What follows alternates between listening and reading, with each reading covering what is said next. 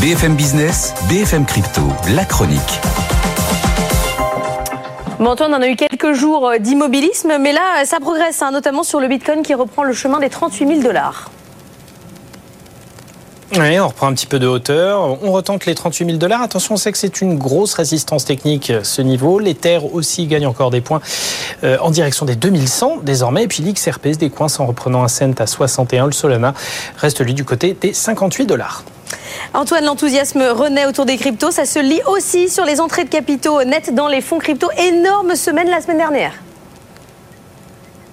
Oui, avec pas moins d'un milliard et demi de dollars de nouveaux investissements dans les fonds crypto en 7 jours.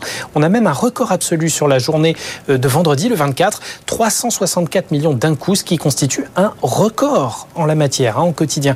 Et la grande majorité du mouvement, avec 312 millions, bah, sont des investissements directs uniquement sur les fonds en Bitcoin. Donc clairement, la reine des cryptos reste la reine des cryptos. Déjà, comme souvent, euh, on a un contexte de court terme qui est défavorable au dollar. Donc on se remet à travailler les actifs un peu décorrélés, les cryptos en font partie.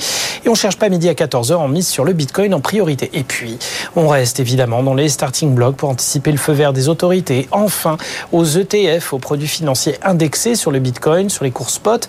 Maintenant, ça reste un pari. Les régulateurs sont pour le moment très sourcilleux en matière de critères de transparence et de supervision financière de ces produits. D'ailleurs, un nouvel ETF s'est fait recaler ces dernières heures. Un produit proposé par le grand gestionnaire américain Franklin Templeton. La SEC a décidé de repousser sa décision sur ce produit.